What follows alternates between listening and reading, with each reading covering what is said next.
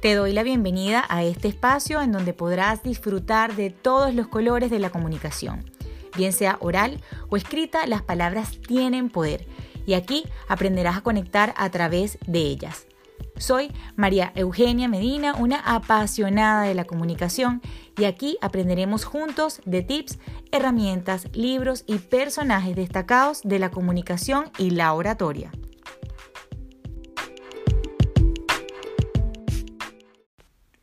Seguro has escuchado frases como tus pensamientos crean tu vida o eres lo que piensas. Y hoy quiero hablarte de cómo tus pensamientos afectan tu forma de comunicar y tres pasos para gestionarlos. Debo empezar por contarte cuántos pensamientos tenemos al día. Y se dice que entre 6.000 y 60.000 pensamientos aproximadamente. Cualquier número que esté dentro de este rango realmente es asombroso. Pareciera que nuestra mente no para, pero jamás nos preocupamos por contabilizar esas cantidades y cuando tomamos conciencia de ellas podemos reflexionar al respecto. En el episodio pasado conversamos de los beneficios que tiene comunicar. Por tanto, en este episodio estamos convencidos de que queremos generar una conexión a través de lo que decimos y hacemos.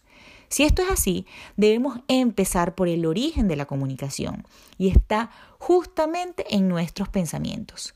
¿No les ha pasado que piensan en eso que les gusta y empiezan a verlo en todos lados? Porque nuestros pensamientos generan también atracción.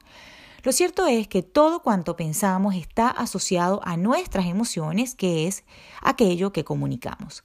Fíjate, si queremos dar una charla acerca de un tema en particular y nos la aprendemos de memoria, la forma de transmitir ese contenido no dependerá de esa preparación nada más o la memorización de ese tema, sino de las emociones que llevas asociadas a tu mente.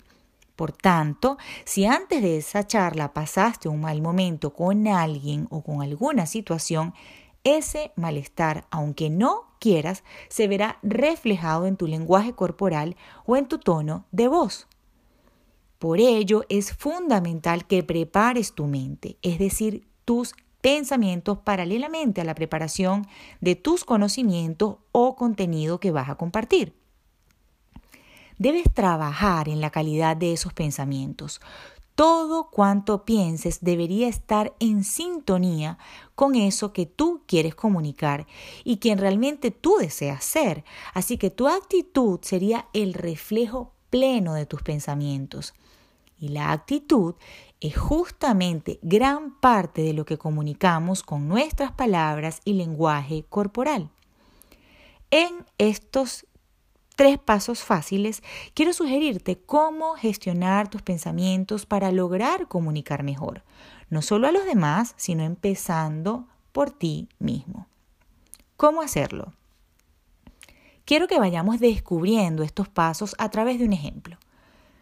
Te despiertas en la mañana y lo primero que viene a tu cabeza es qué fastidio, debo levantarme, tengo mucho sueño y estoy cansado. Si haces conciencia de este pensamiento, puedes ver que posiblemente no vaya en consonancia con tus deseos u objetivos, esos que tienes respecto a tu trabajo, ocupación o ámbito personal. Por ejemplo, si dentro de tus objetivos es terminar de escribir ese libro que tanto sueñas, tener fastidio y cansancio y pensarlo y decírtelo al levantarte no va de la mano con eso porque lograr un sueño la mayoría de las veces conlleva esfuerzo y dedicación. Y en el caso de escribir un libro, debes propiciar espacios de tiempo para concentrarte y hacerlo. Lo que quiero mostrar con este ejemplo es que cuando logras comparar si tus pensamientos y tus deseos u objetivos de vida están relacionados y descubres que no, es cuando debes poner manos a la obra. Y el primer paso sería identificar tus pensamientos. Desde la hora en que te levantas en la mañana, empieza a ser consciente de cada cosa que piensas. Incluso puedes escribir los pensamientos más relevantes. Una vez que los hayas identificado, entonces el paso 2 es evaluar cada uno de ellos qué emociones te generan, si es amargura, desánimo, inseguridad o por el contrario, mucho mejor, alegría, positivismo, buen humor. Revisar también si son lógicos, si son prácticos. Y lo más importante es compararlos con tus objetivos en cuanto a lo que deseas lograr y revisar si están realmente relacionados. La mayoría de las personas cuando desean hablar bien en público o sencillamente mejorar su calidad de comunicación en cualquier ámbito de su vida, busca verse con confianza en sí mismo, seguridad y claridad en cada una de sus palabras y también de sus, de sus acciones. Como digo yo, es verse seguro, atractivo y comprensible a la hora de dar un mensaje. Cada persona es distinta y tiene deseos diferentes. Pero voy a colocar otro ejemplo en función de los sentimientos de la mayoría de las personas respecto a su comunicación. Así bien, tus pensamientos deben estar entonces conectados con los valores de seguridad, convicción, claridad. Así que cada cosa que pienses y sientas deben ir de la mano con esos valores. Si esto no pasa de forma natural, debes crear un hábito para lograr estar conectado con la forma positiva de ver tu proyecto de vida o de trabajo y así poder comunicarlo asertivamente. Para tener la convicción de que eres capaz de hacerlo y fluir con la claridad plena de que eso te apasiona, te entusiasma y lo conoces. Ese hábito de pensar asertivamente viene siendo el paso 3, que no es más que la reestructuración de tus pensamientos, para empezar a comunicarte correctamente a ti y después así podrás comunicarle asertivamente a los demás.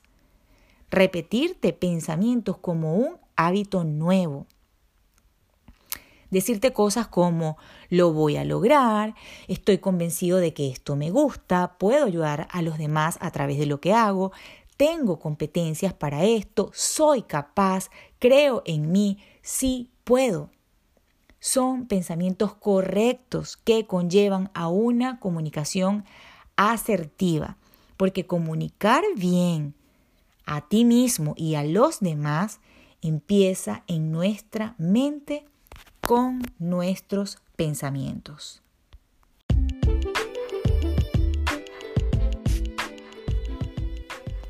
Quiero darte las gracias por escuchar el episodio y decirte que estás en libertad de hacer lo que quieras con él. Suscríbete, dale una valoración, compártelo o deja tus comentarios. Lo importante es que te sea de utilidad y lo hayas disfrutado. Nos escuchamos en el próximo episodio. Chao, chao.